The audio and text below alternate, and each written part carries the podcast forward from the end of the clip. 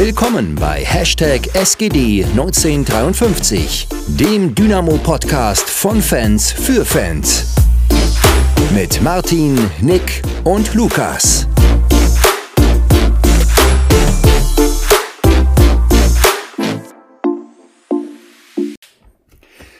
Ja, willkommen zurück zu einer neuen Folge, die eigentlich auch so ein bisschen in den Hintergrund rückt, wenn man das Weltgeschehen zurzeit betrachtet. Ähm, Russland hat einen Angriff, einen Krieg gestartet auf die Ukraine. Und das ohne das Völkerrecht auch nur ansatzweise zu beachten. Äh, aus total fadenscheinigen Gründen aus meiner Sicht. Und ich denke auch aus der Sicht von vielen. Ähm, und ja, es macht uns alle hier vom Podcast, aber auch, wie man merkt, in der ganzen Welt betroffen, was dort abgeht und, und was eigentlich ein Regime sich rausnimmt. Das klingt so falsch, das äh, einfach macht, was ja auch große Teile des Volkes Russlands überhaupt nicht will, wenn man das so mitbekommt. Und es ist einfach verstörend, auch so die Bilder zu sehen, die, die Nachrichten zu lesen, was in der Ukraine zurzeit passiert. Und ja, dagegen muss man auf jeden Fall aufstehen äh, und, und sich positionieren. Ähm, das, das kann so nicht weitergehen. Und ich hoffe einfach, wir hoffen einfach, dass das hoffentlich bald friedlich endet und Russlands Truppen sich einfach wieder zurückziehen. Ja. Wir wollen heute trotzdem ein bisschen über Fußball reden, aber natürlich erstmal das vorangestellt, was du gerade gesagt hast, und das ist das Wichtigste aktuell und das sollte man immer im Hinterkopf behalten, gerade wenn wir jetzt dann auch über weitere Themen sprechen. Aktuell gibt es einfach noch viel, viel, viel wichtigere Dinge, gerade wichtiger als Fußball. Richtig. Auch was das angeht, das ist ja grandios, was, was viele Menschen jetzt gerade auch an, an Solidarität zeigen und tun, um einfach den, den Menschen in der Ukraine und die aus der Ukraine flüchten müssen, ähm, zu helfen. Also ich habe Tweets gesehen von Dynamo-Fans, die äh, an die ukrainische Grenze gefahren sind, also polnisch-ukrainisch, um dort einfach zu helfen, um Menschen äh, eine Möglichkeit zu geben, nach Deutschland zu kommen, äh, von dort wegzukommen, um ihnen äh, Kleidung zu bringen, Essen zu bringen. Alles, was halt nötig ist. Und da möchte ich auch mal auf die Aktion des Fanprojekts äh, Dresden hinweisen, die auch am morgigen Mittwoch nochmal Sach- und ich glaube Geldspenden, ähm, soweit ich das verstanden habe, ähm, sammeln, um eben den Opfern und den Betroffenen dieses Krieges äh, zu helfen. Das ist eine grandiose Aktion, finde ich. Wieder mal. Ähm, ja. Punkt. Genau. Punkt, genau. Nichtsdestotrotz zwar deutlich, deutlich unwichtiger, aber doch gerade für unseren Podcast beziehungsweise für Dynamo, die gesamte Dynamo-Familie, jetzt äh, heute die Nachricht, dass Cheftrainer Alexander Schmidt entlassen worden ist. Ähm, aus meiner Sicht hat es sich ja angekündigt. Äh, aus deiner Sicht nicht ganz so. ähm, ja, nochmal nachbohren. Nein.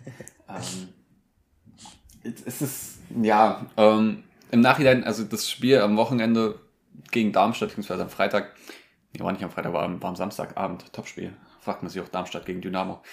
Ähm, nichtsdestotrotz. Man hat es verloren, letztendlich in der letzten Minute, was ja auch wieder die Moral total schädigt. Und es war kein schlechtes Spiel von Dynamo, das muss man auch sagen, denke ich. Aber im Endeffekt waren zwei Alu-Treffer eben dann doch zu wenig, um Punkte mitzunehmen gegen den nach dem Spiel kurzzeitig wieder Tabellenführer. Und wenn ich so überlege, haben wir aus dem Spiel heraus überhaupt eine Torschance kreiert?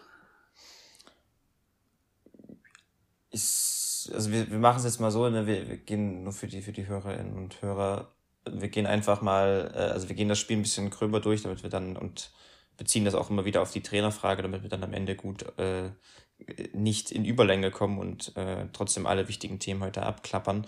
Das Spiel an sich fand ich, hast du, fand ich schon richtig, hast du richtig gesagt, war schon gut. Äh, war für mich auch ein weiterer Schritt nach vorn, äh, was so die, die taktische Herangehensweise angeht und vor allem auch die Konstanz. Und in der Hinsicht äh, würde man, würde ich schon erstmal festhalten, dass wir defensiv noch konstanter standen als gegen Heidenheim, noch auch über 90 Minuten. Und dann uns auch endlich wieder Chancen rausgespielt haben. Ich habe leider, auf deine, um auf deine Frage zurückzukommen, ich weiß nicht so richtig, ich habe keine jetzt nicht gezählt oder so, ich habe mir das Spiel zwar zweimal angeschaut, aber habe jetzt keine, keine Daten dazu.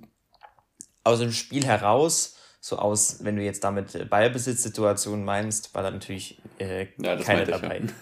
Ja. Ähm, ich glaube, wir ja, hatten. Obwohl, ähm, der Schuss von Kade, den er gerade noch so kratzt. Ja, aber das. aber das ist halt auch ein Fernschuss, ne? Ja, an die, an die Szene kann ich mich gar nicht, also mit an den Aufbau der Szene kann ich mich gar nicht erinnern, aber äh, erstmal grundsätzlich taktisch war es ja so, dass Darmstadt auch ein sehr intensives, direktes Team ist und ähm, wir in der Hinsicht uns einfach auf Mittelfeldpressing konzentriert haben, das heißt den Gegner versucht haben, den Ball zu geben und dann daraus zu kontern. Und hier ist dann der zweite Punkt, den man nennen kann, wo wir uns meiner Meinung nach äh, verbessert haben im Vergleich zu den Vorwochen, ist, dass wir im Konterspiel dann aktiver und besser waren äh, und äh, uns auch einige Torchancen kreieren konnten. Aber wenn du, wie gesagt, reine Ballbesitzphasen gab es natürlich trotzdem nicht. Ähm, da war einfach Darmstadt uns zugestellt und Dynamo hat aber auch gar kein Interesse daran, äh, das zu spielen. Was man in dem Spiel jetzt nicht gebraucht hat, zwingend, was war jetzt nicht so prägend, diese Spielphase, aber wenn man das Spiel insgesamt betrachtet, muss man sagen, dass innerhalb des, des, des, des Schmidt-Fußballs, äh, wo du den Ballbesitz einfach irgendwie rausrechnen musst, äh, hat es sich natürlich Dynamo definitiv verbessert, auch im Spiel mit Ball, also was jetzt das Konterspiel betrifft. Ähm, aber außerhalb dessen ist dann deine Frage auch berechtigt.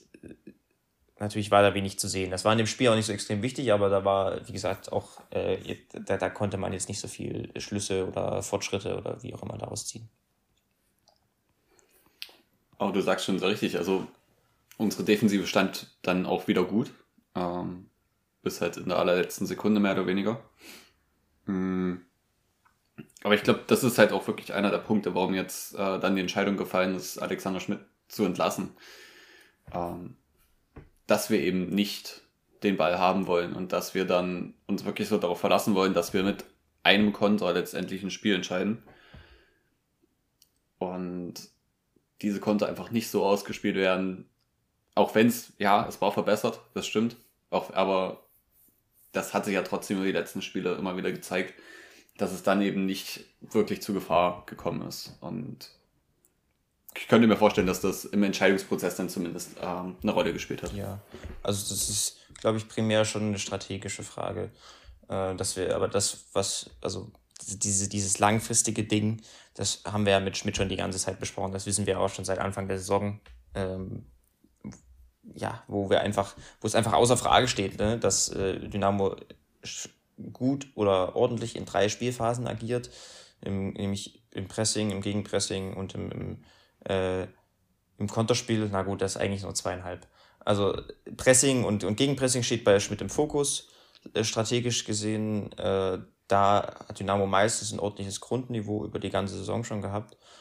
Aber äh, was das Spiel mit Ball betrifft, das Konterspiel und dann vor allem zu, zu 80 Prozent dann auch das Ballbesitzspiel, ähm, da sind einfach, das, das, da ist wenig Entwicklung erkennbar gewesen in den letzten, in den letzten Wochen und Monaten. Und ähm, ja, wir haben das auch, wie gesagt, öfter ja besprochen, dass es dann sicherlich auch ein Aspekt, warum wir aktuell in, in dieser tabellarischen Situation sind, in der wir sind. Und äh, dann auch langfristig gesehen in einer Situation, wo man sich fragen muss, ob man so weitermachen möchte. Ähm, Nochmal gegen manche Gegner in der zweiten Liga, oder ich habe immer gesagt, gegen so ein, so ein Spielstil ist gut in der zweiten Liga, ähm, insofern, als dass du gegen eine genügende Anzahl an Gegnern gewinnen müsstest, weil eben du in zwei, zwei Schrägstrich drei Spielphasen, je nach, äh, je nach äh, Gegner und je nach Tagesform, gut agierst. Aber für, für ganz, ganz langfristigen Erfolg braucht es natürlich auch äh, eine Weiterentwicklung in den anderen Spielphasen. Das hat, hat er bisher nicht geschafft. Und ich kann äh, aus einer langfristigen Perspektive, ja, hätten wir ja uns nach der Saison sowieso nochmal hinter alles hinterfragen müssen und hinterfragen müssen, ob äh, die Entwicklung, die Schmidt jetzt in dieser, dieser Saison äh, vorangetrieben hat, ob das ausreicht oder nicht. Das ist aus der langfristigen Perspektive sind wir uns da, glaube ich, einig, dass da in den letzten Wochen und Monaten leider, muss man sagen, vermutlich nicht genug passiert ist an, an, an, in, der, in der Entwicklung und dass Becker, also Ralf Becker, Sportdirektor, ja auch sicherlich, so wie man ihn kennt, in eine andere Richtung möchte, dass er äh, auch darauf aus ist, mit dem langfristigen Vereinsplan die, den Verein zu entwickeln und damit auch äh, sportlich gesehen auf äh, eine Spielweise kommen möchte, die komplett ist und die eben nicht nur auf äh, den, den Spielphasen ohne Ball beruht. Richtig, und vielleicht muss man dazu dann nochmal anmerken, dass eben Alex Schmidt wirklich die Notlösung wahrscheinlich, oder was heißt wahrscheinlich war letzte Saison, als es eben so aussah, als würde Dynamo den Aufstieg doch noch verspielen. Da hat man ihn geholt und er hat der Mannschaft neues Leben eingehaucht und ähm, dafür hat er ganz viel Respekt verdient und auf jeden Fall die Dankbarkeit von jedem in Dresden. Äh, und nicht nur in Dresden, von jeder der Dynamo-Familie eigentlich. Ähm, dass er uns diesen Aufstieg und die Meisterschaft auch in der dritten Liga dann gerettet hat. Und man muss auch einfach, das waren wie viel, fünf Spiele, ne? Ein Punkteschnitt von 2,67. Also das ist annähernd perfekt. Leider hat sich das dann in der zweiten Liga nicht ganz so fortgesetzt. Und du hast es gesagt, die Entwicklung ähm, besonders mh, hm, ja, nach dieser schwierigen Phase, sage ich jetzt mal, im letzten Herbst, war einfach nicht genug für mich persönlich und anscheinend ja jetzt auch dann ähm, für, den, für, für die sportliche Leitung von Dynamo, dass man hier gesehen hätte, dass man das Ruder vielleicht noch umreißt. Gerade wenn man jetzt guckt, jetzt kommen sehr, sehr schwierige Spiele.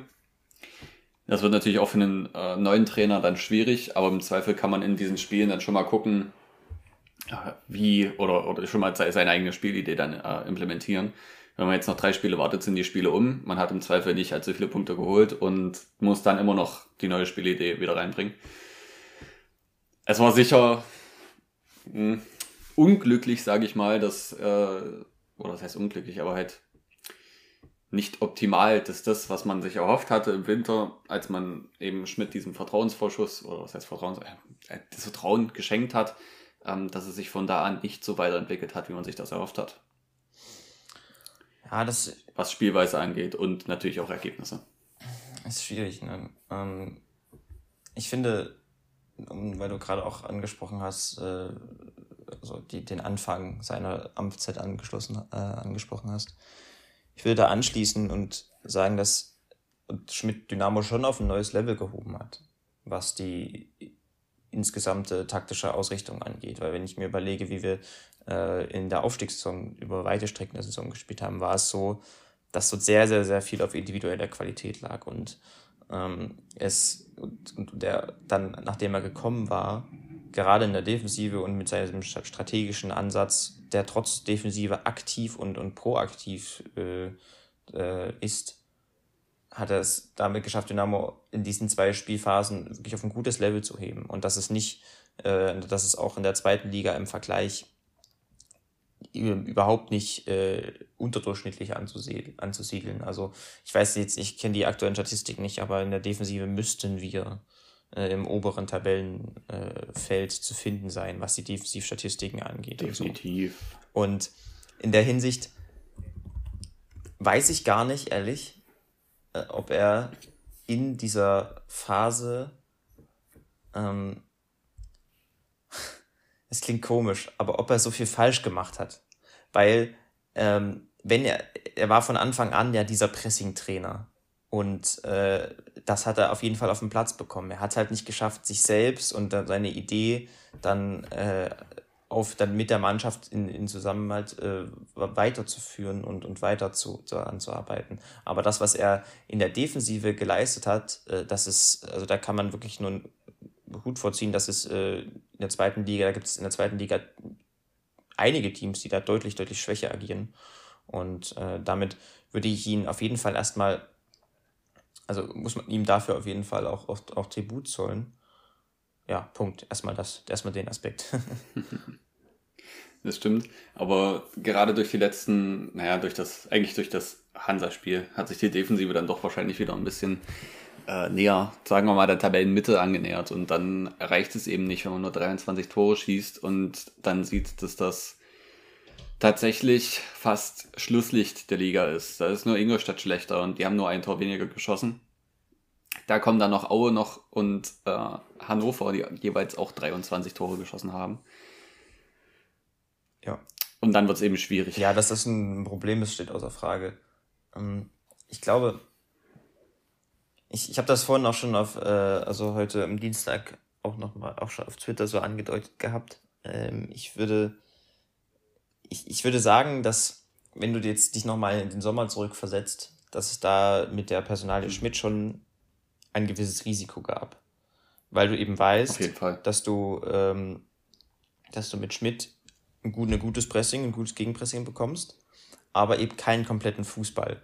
Erstmal erstmal unabhängig davon, ob er sich dann noch weiterentwickelt oder nicht. Aber erstmal, dass du das bekommst. Und das, das haben wir auch mal gesagt, also das habe ich, war, war mal überzeugt davon, dass das in der zweiten Liga ausreicht äh, oder ausreichen sollte. Aber es besteht halt dadurch, dass es nicht komplett ist, besteht da und bestand da immer ein gewisses Risiko.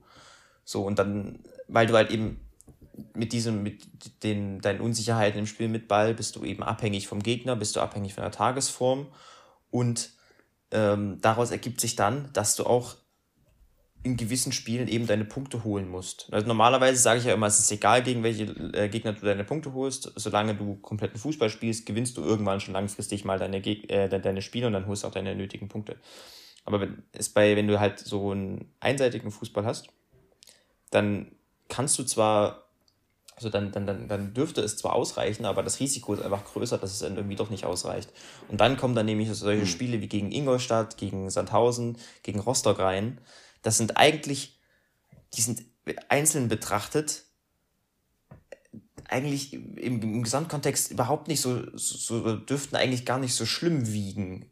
Weil, okay, dann hast du halt mal eine schlechte, keine Ahnung, Rostock zum Beispiel, bist du defensiv komplett äh, auseinandergefallen. Gut, das passiert mal. Punkt. Ähm, aber dadurch, dass du eben genau in diesen Spielen auf die Gegner getroffen bist, gegen die du eigentlich die Punkte holen musst, mit deinem einseitigen Spielstil, weil du dann weißt, dass du gegen Top-Teams oder gegen Teams, äh, die, die, äh, die dir strategisch nicht liegen, äh, dann keine oder eine sehr deutlich geringere Chance auf Punkte hast, dann haben diese eben, also diese, diese, diese Spiele einen riesigen Effekt gehabt, einen negativen Effekt und damit dann auch das Risiko vergrößert, dass es eben jetzt nicht mehr äh, klappt. Wenn wir jetzt kurzfristig denken, bin ich auch immer noch ehrlich, wer, wer bin ich immer noch überzeugt, dass wir das mit, dass wir, dass wir mit Schmidt die Klasse gehalten hätten. Weil wir immer noch diesen, diesen Spielstil haben, äh, den, man, den man mit ihm verbindet, seine Handschrift immer noch klar erkennbar ist und man damit ein aktiv, aktiv spielt und eine bessere Spielweise hat mhm. als äh, drei, vier Gegner in dieser Liga. Aber, aber, warte, warte. Problem. Ganz kurz. Äh, aber das ja. Risiko ist eben durch diese, durch die Ergebnisse und durch diese einzelnen Spiele, wo wir, wo unsere, also Rostock zum Beispiel, ähm, wo wir dann unsere Punkte nicht geholt haben, dass jetzt aufgrund der Ergebnisse eben das Risiko größer ist, dass es doch nicht klappt, weil ja irgendwann einfach die Spiele weniger werden und dann es dann schwierig wird, äh, oder dann ja die, die Chance immer größer wird, dass es am Ende doch nicht reicht, obwohl es insgesamt eigentlich reichen hätte sollen, hätte man seine Leistung immer konstant gut äh, in diesen zwei Spielphasen gebracht. Das stimmt, aber wenn man das natürlich äh, auf jedes Team anwendet, dann wäre jedes Team ganz oben. ähm, aber was ich dazu noch sagen wollte zur Spielweise, jetzt ist ja gerade, also direkter Abstieg wäre auch mit Schmidt nicht passiert, da lege ich mich fest, das, äh, da bin ich mir auch sicher. Aber der Relegationsplatz ist eben auch gefährlich, wenn man in die dritte Liga guckt, was für Mannschaften dort ähm, um den Aufstieg spielen. Eine davon wird auf dem dritten Platz landen, so ist das nun mal mit der Mathematik. Und also da stehen dann natürlich schon Mannschaften, jetzt muss ich schnell gucken, ähm, die da sehr eklig sein können auf diesem Relegationsplatz. Also zum Beispiel Eintracht Braunschweig, Saarbrücken, Kaiserslautern, Waldhof Mannheim, die liegen uns alle nicht unbedingt, also Kaiserslautern vielleicht. Auch der VfL Osnabrück, wäre ja lustig. Ähm, Wien Wiesbaden haben auch noch eine Chance. Also das ist alles nicht so das, was ich mir jetzt gewünscht hätte, wenn du gegen den Abstieg in der Relegation spielst. Und wenn du dann mit einer eher reaktionären Spielweise, du sagst immer, es ist aktiv, ich sage, es ist reaktionär, wenn du halt äh, dich tief stellst und auf Pressing ausgelegt bist. Ähm, beziehungsweise, ja, tief stellen ist auch wieder falsch, ähm, aber eben auf, ähm, auf Pressing oder dich nur auf das Pressing fokussierst, dann wird es schwierig gegen Mannschaften, die dich einfach auseinandernehmen, wenn das bei dir nicht, voll, äh, nicht komplett klappt. Und das Risiko würde ich da schon sehen.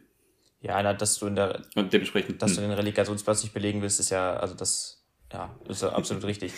Ähm, ich noch ganz kurz zur, zur, zur, Spielweise. Ich würde sagen, Ballbesitz ist, Ballbesitz ist ähm, aktiver als äh, vorwärtsverteidigendes Pressing, ist aktiver als äh, Ab, äh, Abwehrpressing und äh, wir gucken mal, was passiert. In der Hinsicht finde ich schon, dass, dass Schmidt beispielsweise, stimmt, keine Ahnung, wenn du es vergleichst mit Alois Schwarz bei Sandhausen oder so, das ist äh, dieser klassische äh, 4-4-2-Fußball, du stehst äh, Mittelfeldpressing tief drin und, und schlägst dann lang.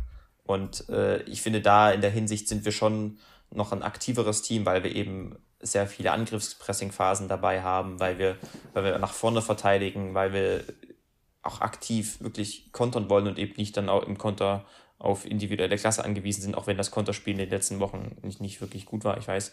Aber in, der Hinsicht, da würde ich halt sagen, dass wir schon noch einfach einen Vorteil haben gegenüber Sandhausen oder gegenüber den anderen Teams. Nichtsdestotrotz verstehe ich das schon. Und ich verstehe auch, um nochmal zurückzukommen, ich verstehe, dass man jetzt, also dass das mit der zunehmenden Anzahl von Spielen das Risiko steigt, dass es am Ende doch nicht reicht, obwohl es, am, äh, obwohl es insgesamt hätte reichen können, wenn man jedes Mal seine Leistung konstant aufgebracht äh, hätte. Dann wäre man auf Platz 11 oder 12 gekommen oder so äh, in, in, in der Richtung. Und dann hätte man, hätte man das Spiele gegen Ingolstadt oder gegen äh, Sandhausen oder wie auch immer gewonnen, Rostock, dann, dann sähe das ja ganz anders mhm. aus. Ich weiß, es ist eine Milchmädchenrechnung, das ist, die will man auch, die will ich auch gar nicht in den Vordergrund stellen, aber ähm, wenn ich sag mal, ich hätte, es ist trotzdem nicht so, dass wir, äh, dass wir, dass wir ein abgeschlagener Letzter sind ohne, ohne irgendwelche Chancen und auch ohne eine Spielweise, die irgendwie noch eine Chance gegeben hätte für äh, den, den, den Klassenerhalt. Aber ich, ich sehe auch, dass das Risiko eben immer steigt. Was ich aber jetzt anschließend, wo ich immer noch ein Fragezeichen habe, ist der Zeitpunkt, ehrlich gesagt ich, äh, wir können da ja jetzt als nächstes drauf kommen. Wir haben, ja, wer die Folge letzte Woche gehört hat, äh, am Ende äh, haben wir ein bisschen darüber diskutiert, dass ich nicht so richtig, dass ich nicht, dass ich es nicht so richtig geglaubt habe, dass man jetzt schon den Trainer äh, beurlaubt oder wechseln möchte. Damit lag ich jetzt endgültig falsch, aber ich irgendwie bin ich mit dem Zeitpunkt das bin ich da immer noch nicht so ganz. Also ich kann das dann noch nicht so 100% nachvollziehen. Wie gesagt, das Risiko besteht und das Risiko wird größer, dass es nicht reicht. Ähm, eben ja durch diese schwierigen Ergebnisse, die wir hatten und durch die vermutlich etwas geringere Entwicklung, als man sich vielleicht in der sportlichen Leitung erhofft hat. Aber ich sehe das so, wenn du, wenn du in die Winterpause gehst das wäre ja normalerweise ein Zeitpunkt, wo du sagst, dort hätte, wenn man dort einen Trainer wechselt, hat er viel Zeit, um, um die Mannschaft kennenzulernen, um seinen Spielstil äh, einzubringen, etc. Wenn du in die Winterpause reingehst mit Schmidt, dann muss ja ein gewisses Grundvertrauen da sein, dass du mit diesem, mit, mit diesem Stärken- und Schwächenprofil, das, das er hat und das er auf den Platz bringt, dass du damit dann den Klassenerhalt holst. Und ich denke mal, da waren vielleicht so 30, also wenn ich das machen würde, wären so 30, 40 Prozent davon dabei, okay, dass er sich noch weiterentwickelt, aber eben auch 50, 60 Prozent dabei, dass man schon ein Grundvertrauen hat in diese Spielweise und dass man, dass es das ausreicht. Ähm, und wenn ich mir jetzt die, die letzten Spiele angucke, sehe ich da ehrlich gesagt nichts, was massiv schwächer ist als im Winter. Ähm, man, wenn, ich würde da, ich würde, mhm. ganz kurz, ich würde, ich wollte, das ist mir dann bei der letzten Folge, habe ich das nochmal nachgehört und es ist mir aufgefallen, dass man das nochmal äh, äh, ja, noch stärker rausstellen mhm. muss. Ich würde, ehrlich gesagt, würde ich das Spiel Rostock und das Spiel Paderborn rausnehmen aus der Bewertung. Oder auf jeden Fall nicht so, nicht so krass werten, weil das nicht in, diesem, in diese Gesamtentwicklung gepasst hat. Das war einfach ein Spiel, wo du mal einen Totalausfall hast und ähm, dann aber eigentlich danach direkt wieder daran angeknüpft hast, defensiv gut zu stehen. Deswegen würde ich die, würde ich die, die beiden Spiele rausnehmen, ähm, weil es da einfach um so ein Sicherheitsding ging, um so ein Selbstbewusstseinsding. Ähm, und wenn du das machst, dann habe ich eigentlich, dann sind es kleine Entwicklungsschritte, aber dann sind es taktische Entscheidungen, dann sind es äh, strategische Entscheidungen und dann sind es auch die taktischen Leistungen auf dem Platz, die ich nachvollziehen kann und die ich Schritt für Schritt immer gut finde. Ich habe, jetzt kommen wir nochmal auf das Darmstadt-Spiel zurück. Ähm, das war ein starker Matchplan im 4-4-2 Mittelfeldpressing. Wir haben unser Konterspiel verbessert gehabt. standen über 90 Minuten konstant defensiv stabil. Gegen Heidenheim hatten wir auch einen guten Plan. Da würde ich halt sagen, dass das Spiel ganz anders ausgeht, wenn wir am Anfang mit, äh, wenn, wenn, wenn wir am Anfang das Pressing ordentlich hinbekommen, wenn Chris Löwe da nicht verletzt ist. Das sind halt insgesamt sehe ich da nicht so viel, was sich da verändert hätte. Und deswegen sage ich, okay, ich verstehe, dass man den Impuls geben möchte. Das habe ich ja letzte Woche auch gesagt, wenn man irgendwann ist Fußball halt noch als ein Ergebnissport und dann musst du halt eben darauf achten mit dem, mit der, mit der Zahl der Spiele, dass du da nicht, nicht äh, doch noch abstürzt.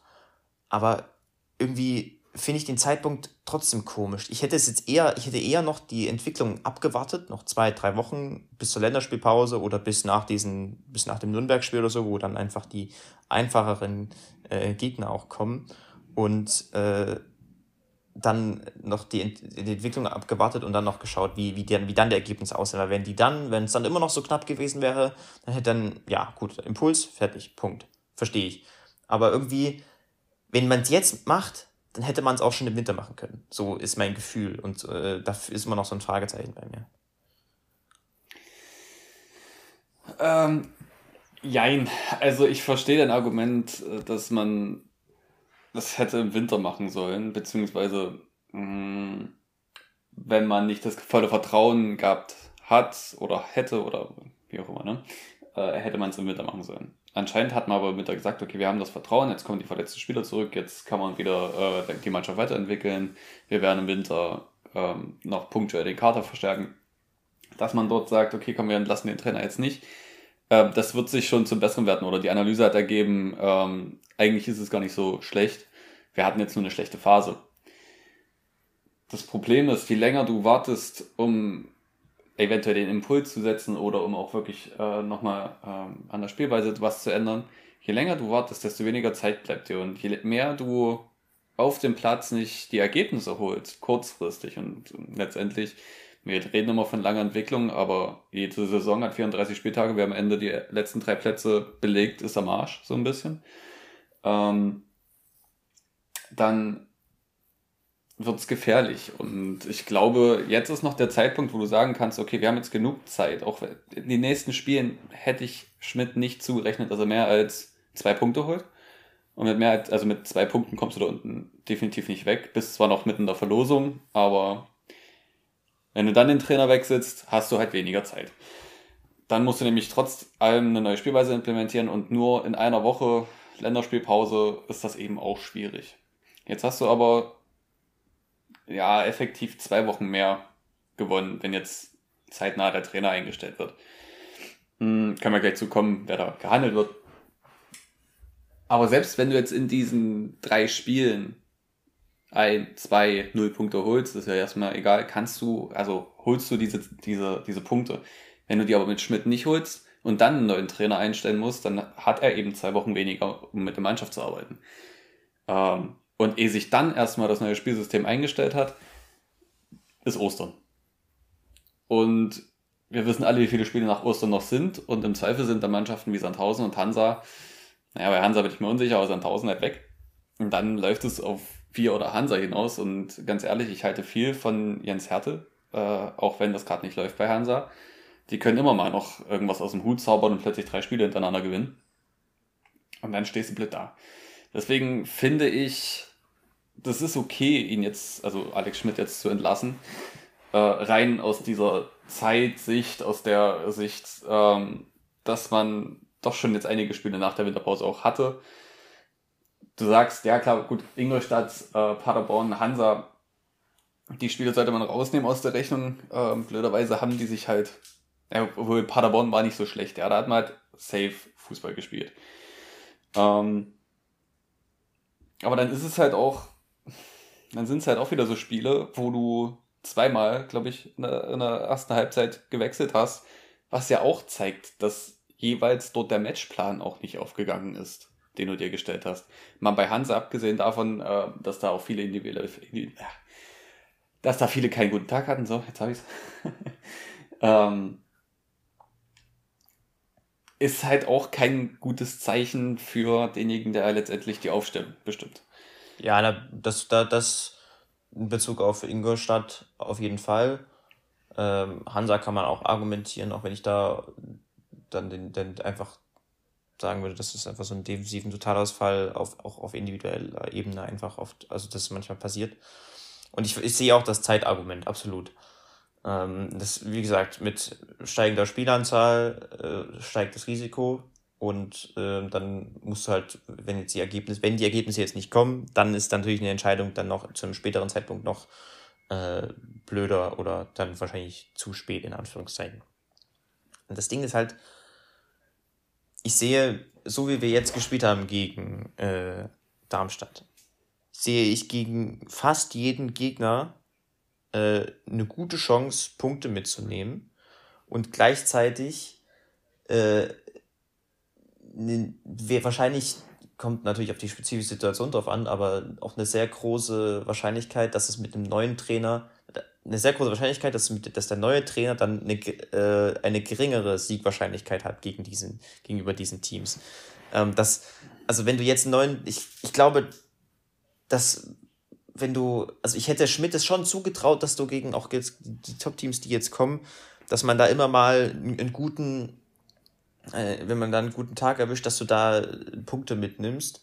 Eben weil wir ja kein Team sind, was auseinanderfällt und vor allem auch nicht in den letzten paar Wochen, sondern, das, sondern ein Team, das defensiv extrem stabil steht und in den letzten paar Wochen auch sich in der Hinsicht entwickelt hat und auch im, im, im Umschaltspiel, sowohl im Spiel gegen Heidenheim als auch im Spiel gegen, gegen, gegen Darmstadt jetzt am Wochenende, wir uns weiterentwickelt haben. Und ich hätte einfach. Ja, warte kurz, bei dem Heidenheim-Spiel, äh, das war aber nicht, äh, also das kann ich, tut mir leid, das kann ich nicht dem Trainer zuordnen, das war einfach, weil Dynamo da ein Tor geschossen hat und dann äh, man Mut gefasst hat. Ja, und äh, ich würde sagen, dass das dass die Konter, dass, dass das Konterpersonal quantitativ besser war. Das würde ich dem Trainer zuordnen in dem Spiel. Das mag jetzt, es ist ein kleiner Schritt, das stimmt. Ja, okay. Aber, Müssen wir nicht drüber diskutieren. Also, das ist, ich, ich habe immer so in Klammern, sind die Schritte groß genug gewesen? Fragezeichen, Punkt. Das würde ich einfach mal so stehen lassen. Ähm, aber, also ich finde schon, dass wir gerade im Angesicht der, im Angesicht der letzten Wochen dass es schwierig ist für einen neuen Trainer zum jetzigen Zeit jetzt reinzukommen zu dem Zeitpunkt und dann eine höhere Siegwahrscheinlichkeit zu haben für die kommenden. Und deswegen hätte ich es intuitiver gefunden, gerade wenn man im, im Winter sagt, äh, ich, wir vertrauen in, in das Schmidtsche Profil, dass man dann diese Entwicklung noch abwartet. Aber jetzt kommt ein Argument, das das relativiert. Da spielen natürlich auch noch ganz, ganz viele andere Faktoren mit rein. Und deswegen war die Entscheidung sicherlich überhaupt nicht einfach. Ich meine, das ist nie einfach, wenn man im, im Fußball, gerade wenn man über, über den Trainer diskutiert. Da können ja dann natürlich auch also Komponenten eine Rolle spielen, wie beispielsweise der Trainermarkt, äh, welche Trainer sind verfügbar, welche nicht, äh, wann sind die verfügbar.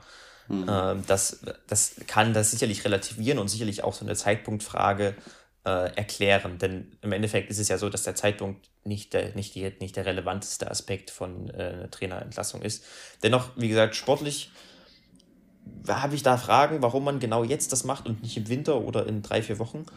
Ähm, aber nun ist es so und äh, das, hat, das hat, hat vielleicht auch einfach andere Gründe als, äh, als die sportliche Ebene.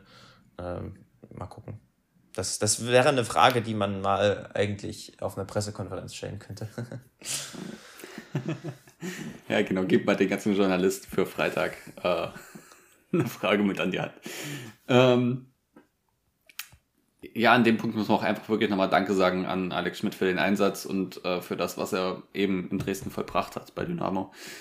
Und das ist vordergründig eben die Rettung des Aufstiegs letztes Jahr. So einfach muss man das sagen. Und ohne ihn wären wir jetzt eventuell, sage ich mal, nicht mit dabei in dieser unheimlich krassen Liga. Wenn man sich die Gegner anguckt, das muss sich, glaube ich, auch mal nochmal vor Augen halten. Ähm, nichtsdestotrotz und so viel wir jetzt darüber geredet haben, ob diese Trainerentlassung jetzt Sinn macht oder nicht, ich glaube, dass der Kandidat, der gehandelt wird, oder was heißt ich glaube, ich weiß das, weil wir ja auch schon kurz drüber geschrieben haben, äh, der gefällt dir sehr. Und zwar wird ja Gerino Capretti ähm, gehandelt als Nachfolger äh, im Transfermarktforum. Geht schon die Kunde um, dass der Vertrag unterschrieben sei. ähm, ich gehe davon aus, wenn das dort gehandelt wird und das sind angeblich auch recht Dynamo-nahe Accounts, die das äh, dann gepostet haben, ähm, dass er dann spätestens morgen oder übermorgen verkündet wird. Was hältst du von ihm? Was, was erwartest du dir, sollte er jetzt wirklich kommen? Es ist eine, äh, auf jeden Fall eine Personalie, die sehr, sehr, sehr gut passt zu uns. Der Zeitpunkt ist äh, die nicht ohne Risiko. Mm, und wir können dann auch ein bisschen froh sein darüber, dass er schon von Ferl frühzeitig äh, beurlaubt wurde. Vor zwei Wochen müsste das ja, glaube ich, gewesen sein. Ansonsten hätten wir mhm. vielleicht auch länger noch mit Schmidt gewartet, wer weiß. Aber es ist so, dass Capretti auf jeden Fall eine sehr, sehr, sehr passende und auch langfristige Lösung darstellt. Und das ist natürlich sehr, sehr positiv zu sehen. Ähm, äh, Capretti ist ein Trainer, der ganz, ganz anderen Fußball spielen lässt als Schmidt. Schmidt denkt ja primär defensiv, haben wir gerade auch ausgeführt und ich denke, alle oder fast alle Hörerinnen und Hörer dürften das auch äh, wissen. ähm, Capretti ist ein Ballbesitztrainer, äh, Punkt 1, und ein Trainer, der auch auf komplettes Spiel Wert legt. Ähm, das heißt, was man von ihm erwarten kann, ist ein klares, sauberes Positionsspiel. Bei Ferl hat er das in so einer 4-3-3-Staffelung gemacht mit, mit sehr hohen Achtern im Mittelfeld und breiten Flügeln und auch so ein bisschen ja, etwas konservativeren einrückenden Außenverteidigern. Das ist ein bisschen so wie man, also von der Spielweise so ganz grob, wenn man das mit Manchester City vergleichen möchte. möchte. Ähm, hat dazu auch relativ oft Angriffspressing spielen lassen, um dann eben so eine wirkliche Dominanz zu erzeugen. Und das ist schon sehr, sehr, sehr vielversprechend. Gerade mit einem Team wie dem SC Verl, wo er jetzt, glaube ich, fünf Jahre gearbeitet hat. Ähm, ja, mhm. die, das ist ein Team, das sehr, sehr, sehr wenig Ressourcen hat. Und das sieht man jetzt auch in der Saison, wo sie, glaube ich, jetzt in Richtung Abstiegskampf gerutscht sind. Aber 18. von 20, richtig. Ja, aber rein von der Spielweise äh, ist das schon sehr vielversprechend. Es ist eben noch aktiver auf der, auf der Skala ähm, der Aktivität ist es ganz, ganz weit in Richtung proaktiv. Es ist eine dominante Spielweise und hatte jetzt ab und zu, soweit ich das mitbekommen habe, ein bisschen Probleme im defensiven Umschaltspiel. Also das, was Schmidt zum Beispiel eigentlich ganz gut kann, so das Gegenpressing ähm, nach Ballverlust äh, zu organisieren. Äh, da weiß ich nicht genau warum und woran das genau lag. Aber es kann sowas, es kann zum Beispiel auch gut an, an der Qualität der Spieler liegen, weil wenn du beispielsweise ein, Ball, ein kompliziertes Ballbesitzspiel aufziehen möchtest und dann aber die Innenverteidiger nicht hast, die die Bälle spielen und dadurch jedes Mal äh, in Konter läufst, weil du den Ball verlierst, dann ist es auch, äh, dann ist das äh, einfach eine schwierige Situation. Das sieht man gerade bei Bayern ein bisschen. Die sind äh, im, im, im Aufbauspiel so unsicher teilweise, dass sie dann äh, im Konter laufen, obwohl sie das eigentlich gar nicht äh, müssen. Aber dadurch, dass das System von Nagelsmann so komplex ist im Ballbesitz, ist es manchmal schwierig. Na, jedenfalls äh, ist das ein Trainer, der von der Spielweise her sehr, sehr komplett ist und äh, super spannende Ansätze hat, kann man, glaube ich, schon einfach als so ein wirklich klassisches Trainertalent bezeichnen. Und darauf würde ich, ich, ich sage es noch im Konjunktiv, darauf würde ich mich sehr, sehr, sehr freuen. Es klingt auf jeden Fall gut, wenn man sich so erinnert an die Spiele Dynamo gegen Ferl. Ähm, das Hinspiel haben wir wie auch immer 4-1 gewonnen. Ja, das ist auch wirklich ähm, absurd gewesen.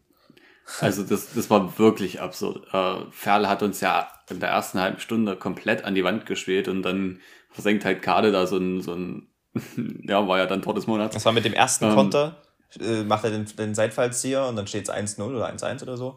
Und dann, ja. 1-1, glaube ich sogar. Ja. Oder nee, es war sogar 1-0, wir haben geführt.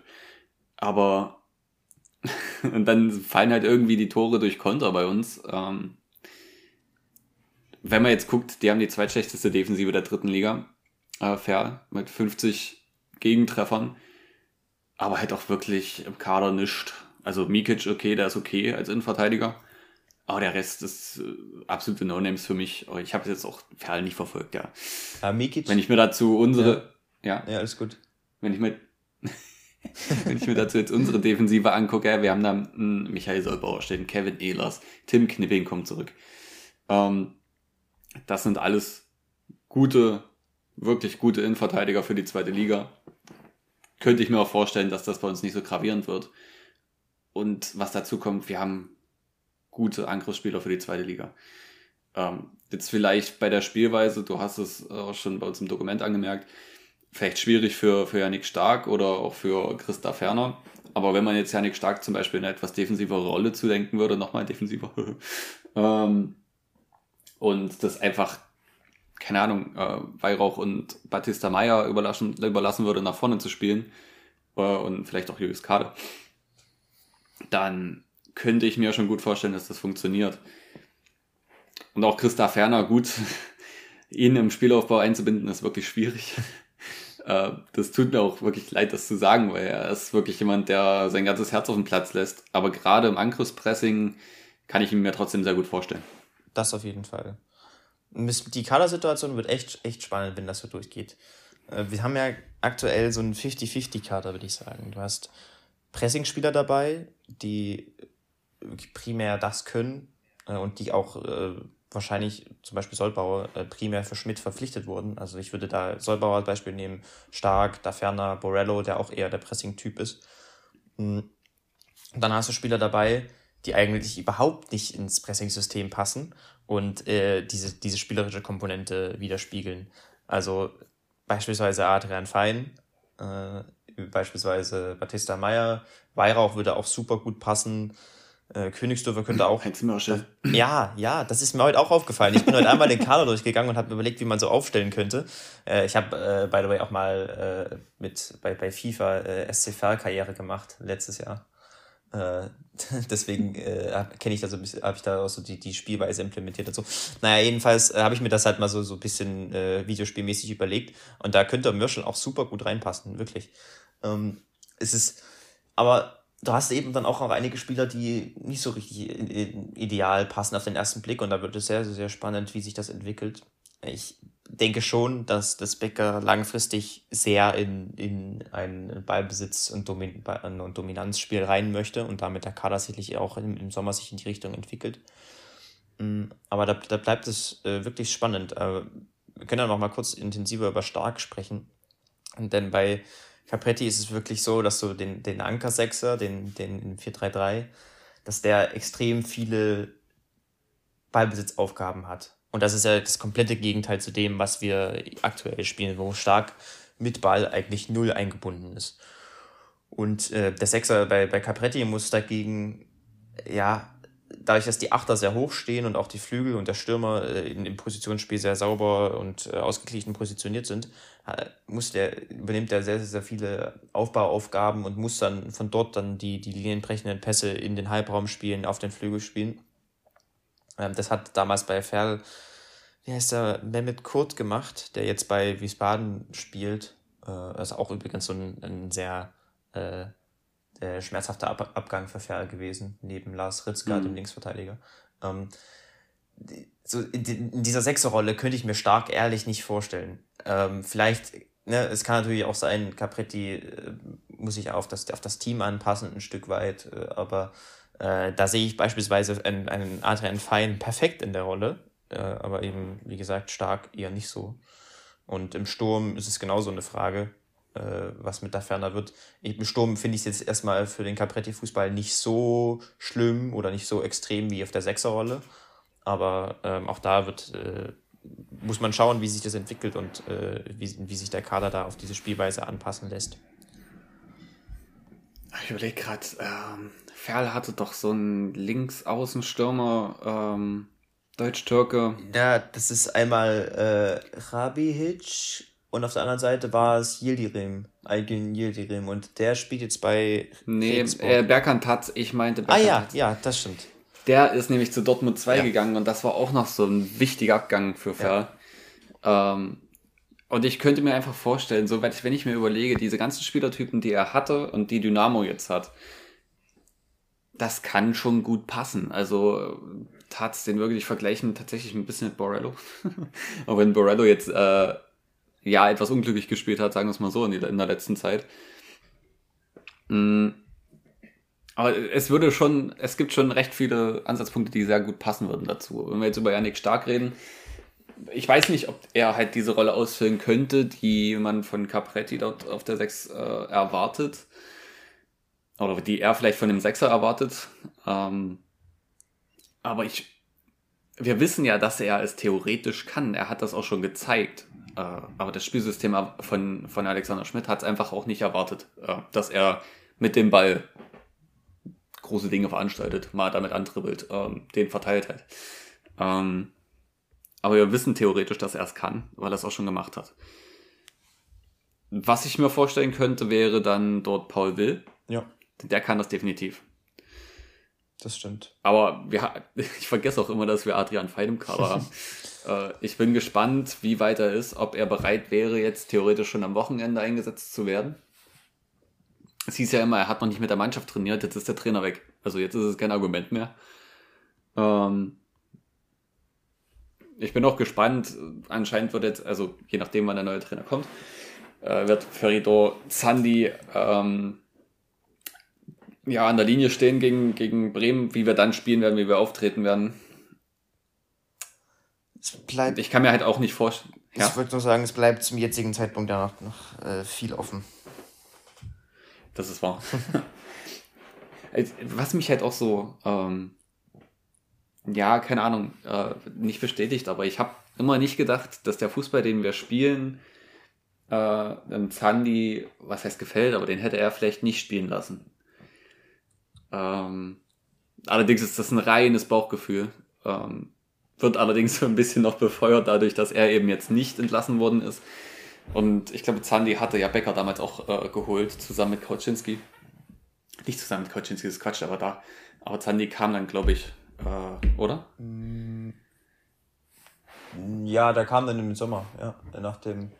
Genau, nach dem und dann Abstieg. ist er ja theoretisch jemand, den Ralf Becker eingestellt hat. Und dann könnte ich mir schon vorstellen, dass das eben dazu passt. Mhm. Das fand ich auch spannend, dass wir mit, äh, mit Scholle geredet haben.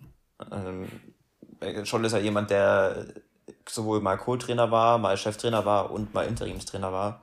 Und äh, das, ich finde es generell spannend, inwiefern da die Dynamiken funktionieren, äh, weil wir eben keinen mhm. Einblick haben so richtig. Und äh, es ist halt schon spannend zu sehen, also kann, wenn ich jetzt, weil wenn ich zum Beispiel Co-Trainer wäre und einen Cheftrainer habe, der einen ganz anderen Fußball spielen lässt, äh, als den, den ich gerne hätte, äh, was das, was sich dann daraus so ergibt, inwiefern sich man, man sich da anpasst, äh, was man sicherlich muss zu einem gewissen Grad, aber inwiefern da auch äh, ja, Differenzen bestehen, das ist halt von außen schwierig einzuschätzen, aber sicherlich ein, ein, ein Thema. Und ähm, wir werden dann mal sehen, wie, wie, wie Zandi dann mit, mit Capretti dann funktioniert. Immer noch im Konjunktiv, ne? äh, genau. Aber ja, wie du richtig sagst, ich, mit der Spielweise ist es schon, passt das schon gut zum, zu dem Kader insgesamt. Auch wenn du ein paar, die paar Leute dabei hast, aber zum Beispiel würde dann Elas sich wieder äh, etwas also würde das bisschen auch zu Elas Stärken passen. Man könnte Löwe im, im, mhm. im Aufbau gut einbinden auf der Linksverteidigerposition. Ähm, man, was man eigentlich nur noch bräuchte, sind so ein paar Breitengeber, weil eben die Flügel äh, bei Capretti relativ breit stehen. Das würde ich bei uns jetzt eigentlich. Schröter. Ja, Schröter und, und Flacholdimos. Und mhm. wer noch? Das ist halt die Frage, Königsdörfer und so sehe ich eher auf der, so im Zentrum. Auf der anderen Seite ist das wahrscheinlich eher dann äh, Georg Elize. Mhm. Könnte man ja auch. Der das vielleicht von der Außenverteidigerposition ein bisschen noch mit, mit breit ziehen kann. Genau, könnte man ja auch überlegen. Ähm, da gibt es halt, also du kannst ja die, die Position, äh, die, die Zonen auch anders besetzen. Äh, man könnte dann, keine Ahnung, äh, den, den linken Flügel zum Beispiel Königsdörfer spielen lassen und den dann in den Halbraum einrücken lassen und äh, den Achter. Die Idee gefällt mir aber wieder nicht, weil Königsdorfer von rechts kommt. ja, mal schauen. Aber es, es passt auf jeden Fall, also wir gerade für die vielen Offensivspieler, die wir haben, äh, war ja auch Batista Meyer, Mörschel, äh, mhm, Königsdörfer. Auf jeden Fall. Wen gibt es noch so? Da ist schon viel Potenzial drin, auch viel spielerisches Potenzial. Watzlaw Trichal. Der vermutlich spielerisch besser ist als der Ferner. Ja. Aber wir haben auch noch Sebastian May draußen sitzen, glaube nicht. Also wäre momentan auch offensiv Ja, für ihn wird es dann noch schwieriger, glaube ich. Äh, ja, ja, bleibt spannend. Hm. es wird auf jeden Fall sehr interessant, was jetzt alles passieren wird. Ähm, ich ich kann es eventuell vielleicht sonst gar nicht sehen, wie sie spielen. Dabei ist es wirklich ein spannendes Spiel, auch, ja, vielleicht noch nicht ganz so. Das Woche, die Woche drauf ist wahrscheinlich spannender am Sonntag, denke ich fast, in Bremen. Da wird man eher sich hinten einmauern. Aber gut, ich lasse mich gerne überraschen. Ja, eine Sache noch. Ach, vielleicht kommen wir ja direkt. Eine Sache noch, ja. genau, bevor wir zu, zum nächsten Spiel kommen. Äh, wir haben jetzt Darmstadt nicht so viel thematisiert aufgrund der aktuellen Lage. Wer das noch, äh, der, der noch nachlesen möchte aus taktischer Sicht, äh, beim Blog fangemeinschaft-dynamo.de findet ihr den ausführlichen Spielbericht von mir noch. Ähm, und dann wollte ich noch irgendwas sagen, aber ich habe es vergessen. Naja, also wenn, wenn, wenn Interesse besteht, äh, schaut da mal vorbei. Das Spiel insgesamt fand ich gar nicht, äh, fand ich nochmal einen Schritt nach vorne äh, von dem innerhalb des Schmidt-Fußballs, äh, gerade im Konterspiel besser und äh, im Defensivspiel auch konstanter. Wer da Interesse hat, schaut da nochmal vorbei. Jetzt wird es aber natürlich, wie gesagt, super spannend, wie es äh, in, der, in der kommenden Woche, in den kommenden Wochen wird, weil damit egal welcher Trainer, also na gut, nicht egal welcher Trainer kommt, aber abhängig davon, welcher Trainer kommt, könnte es wirklich zu einem Strategiewechsel führen. Bei Capretti wäre das auf jeden Fall so. Und damit äh, entsteht aus, auch aus strategisch-taktischer Sicht nochmal eine ganz andere Perspektive, die wir dann in den kommenden Wochen besprechen werden. Das wird äh, sehr, sehr, mhm. sehr spannend. Auf jeden Fall. Okay, Bremen. Bremen, ja. Äh, Der nächste Tabellenführer. ja, äh, Riesenbrett. Äh, Ole Werner, super Trainer. Ja, mehr muss man eigentlich nicht sagen. also Bremen spielt so ein, Haben die ja? überhaupt ein Spiel nicht gewonnen, seit er da ist? Äh, ja, die haben einmal unentschieden gespielt, glaube ich. Himmel, Herrgott, was für eine Serie. Ne? Ja, das, also das Bremen. Äh, da hätte man direkt zuschlagen müssen, eigentlich, als Ole Werner frei wurde. Aber ob er das gewollt hätte, ist natürlich auch eine Frage. ähm, also das ist auch so ein Trainertalent, das steht außer Frage, hat in Kiel großartige Arbeit geleistet. Äh, Bremen hat er auch schon seit Beginn des, des Jahres einen individuell besetzt, individuell gut besetzten Kader vielleicht nicht ganz ausgeglichenen Kader, aber auf jeden Fall, gerade was die Top 11 angeht, äh, da super Jungs drin, die zum Teil auch Bundesliga-Niveau haben. Ich meine, Velkovic zum Beispiel oder Marco Friedl haben. Leonardo Bittencourt. Ja, die haben Marvin äh, Duxch würde ich auch als Bundesligaspieler bezeichnen. Äh, die sind. Ja. Hat er gegen Dynamo nicht gezeigt. Nee, wenn, wenn du, du musst ihn halt richtig einsetzen und genau das macht Ole Werner mit ja. dem Team. Das ist dieses 3-5-2, was sie da spielen, äh, einen hohen Dominanzfokus, äh, Spiel durchs Zentrum wird, also ja, ich sowohl mit Schmidt als auch mit äh, dem neuen Trainer oder wie auch immer es jetzt wird, äh, ist das, wäre das sehr, sehr, sehr schwer. Und äh, ja, muss man gucken, ob man da irgendwie Punkte holen kann. Ich wüsste auch nicht so richtig, äh, wie man da spielt, ob man sich da jetzt auf, auf ein defensives, also auf Mittelfeldpressing fokussiert oder eher versucht aktiv mitzuspielen. Da, dafür habe ich Bremen zu wenig gesehen, aber es wird auf jeden Fall unglaublich, unglaublich schwer. Ah, ich denke, es wird auch für Bremen nicht leicht. Also ich denke, wir waren sehr leicht ausrechenbar ähm, mit Alexander Schmidt. Und jetzt weißt du ja gar nicht, was kommt. Also in dieser Übergangszeit ist es, glaube ich, für, für beide Teams sehr schwierig, die dann gegeneinander spielen.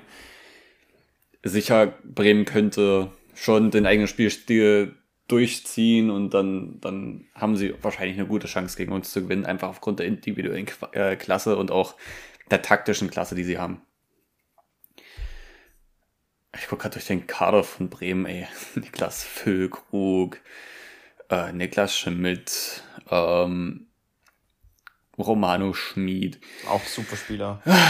Ilja Gruev, Leonardo Bittencourt, Mitchell Weiser, Velkovic, Toprak. Lars Lukas May, den kennen wir. Da fehlt eigentlich. Anthony bei, Jung. Bei Bremen fehlt nur ein offensiv starker Linksverteidiger und ein Sechser. Und da spielt halt immer Christian Groß, der ja aufgrund der Bremer Fehlplanungen jetzt schon gefühlt zwei Jahre Stamm spielt, obwohl er eigentlich kein Bundesligaspieler ist. Aber ähm, ja. da ist der Kader einfach extrem unausgeglichen. Noch, ich meine, man hat mit Frank Baumann unverständlicherweise verlängert. Aber äh, Nichtsdestotrotz ist das gerade in der zweiten Liga, wird, kommt das natürlich nicht zum Tragen, wenn du taktisch so gut eingestellt bist und äh, auch an, auf den anderen Positionen so gut aufgestellt bist. Was mich so überrascht, dass ein paar Flenker wirklich mit denen in die zweite Liga gegangen ist. Ja, hätte voll. Das ist ja. Ah, es ist, ja eine ein obere Hälfte, erste Bundesliga-Torhüter. Ja, na, zumindest war er das, äh, als, sie, als, als Bremen ja in Richtung Europa geguckt hat bevor sie da abgestürzt sind, dann mit, mit erst Kofeld und dann den anderen Trainern. Ähm, Hat, hat mich ehrlich gesagt auch überrascht. Ich meine, wenn Pavlenka ist halt nicht so gut mit dem Fuß. Deswegen hatte ihn damals äh, Markus Anfang am Anfang der Saison auch rausgenommen, äh, aus dem Tor und etc. dafür spielen lassen.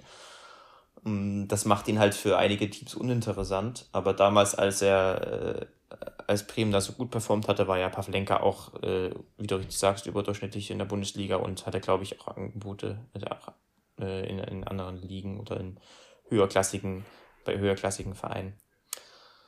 Aber ja, das denkt man sich bei einigen Bremen. Mhm. Äh, ich meine, Toprak war vor drei, vier Jahren Top-Bundesliga-Verteidiger.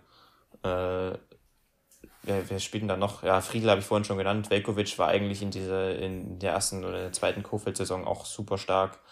Mm, und dann hast du halt so coole Talente, also Schmid, das hast du genannt, äh, und Niklas Schmidt, die sind beides Schmidt. super coole äh, Jungs. Ja. ja. Aber auch Nikolai Rapp kam von Aue, glaube ich. Ähm, ist ein guter Spieler. Felix Agu ist, glaube ich, auch noch recht jung, ne? Ja. Ähm, also, da sind wirklich gute Spieler dabei. Ich habe nur gerade nebenbei mal wieder die Kicker-Bewertungstabelle offen. Und woran sieht man, dass diese Bewertungen einfach kompletter Schwachsinn sind? Hansa Rostock auf Platz 4. Alter. Es gibt, ich glaube, drei Mannschaften, die dort stehen, wo sie auch in der Liga stehen. Das ist Ingolstadt auf dem letzten Platz, Aue auf dem vorletzten. Oh, San, nee, Sandhausen ist noch da drüber. Äh, und Dynamo. Es gibt tatsächlich Dynamo auf Rang 14 äh, nach der Bewertung und auch wie es halt normal ist. Das passt. Obwohl, nee, den 15. Es gibt. Oder? Ja, das ist nee, ja punktgleich. Äh, das ist ja das ist ein 14. nicht so viel. Das ist ein 14. Ähm, na, eine, eine Ergänzung dazu noch, äh, auch wenn es jetzt nicht viel mit dem Thema zur Folge zu tun hat, äh, gibt es auch äh, Studien dazu, der Sportökonomie, die, äh, wo zum Beispiel erst deutlich wird, dass mh, hm, Spieler, also dass mit steigender Erfahrung die Spieler besser bewertet werden, natürlich weil sie auch besser spielen. Aber das Lustige ist, Spieler, die null Erfahrung haben, werden deutlich, deutlich besser bewertet, signifikant besser als die, die äh, als 19-Jährige, die schon, keine Ahnung, 20 Spiele gemacht haben. Also wenn du als 19-Jähriger 20 Spiele gemacht hast, wirst du deutlich schlechter bewertet als äh, ein 19-Jähriger, der noch kein Spiel gemacht hat. Da hast du diesen, diesen Bias das drin, äh, dass du äh, halt Debütanten erstmal deutlich am Fokus hast und, und, und besser bewertest. Ne? Das finde ich ganz ja, spannend. aber ja, äh, Bremen wird, äh, wird, wird hart, aber aus, Sorry, aus taktischer Sicht sehr gut im Podcast. ähm, Lief gut, ja. ja. Ähm, genau. Bremen wird, wird hart, aber aus taktischer Sicht sehr spannend und nächste Woche werden wir das nochmal dann intensiver besprechen, was dann bei Dynamo sich jetzt da so ergibt. Und vielleicht nochmal zum Schluss äh, nochmal Danke an Alexander Schmidt. Ähm, ich, ich glaube immer noch, dass wir es äh, mit ihm geschafft hätten, aber äh, das ist eine lange Diskussion. Und, äh, jetzt kann man, jetzt ist es so entschieden worden und das kann ich auch insgesamt im Gesamtpaket äh, den Gedankengang kann ich da nachvollziehen. Und ja, kann man dann nur sagen, danke. Und jetzt gucken wir, dass wir die Klasse halten. Richtig. Mit diesen Worten können wir dann auch, denke ich, die Folge Folge sein lassen. Ähm, dann allen noch eine schöne Restwoche. Und ja, keine Ahnung, wann wir uns wieder hören. Ob ich dann beim nächsten aufnehmen dabei sein werde, äh, weiß ich noch nicht bei Zeit und so. Aber Lukas wird dann wieder dabei sein. Der ist dann durch mit seiner Uni. Ich bin auf jeden Fall dabei. Also nicht mit der Uni komplett, aber mit den Prüfungen. Nick ist eigentlich derjenige, der immer dabei ist. Ja, ich habe auch, äh, hab auch keine Uni mehr. Perfekt. Dann bis nächste Woche. bis nächste Woche. Ciao. Die, die, die, die, die. Na, na, na, na, na. Mo, mo, mo, mo, mo. Dynamo.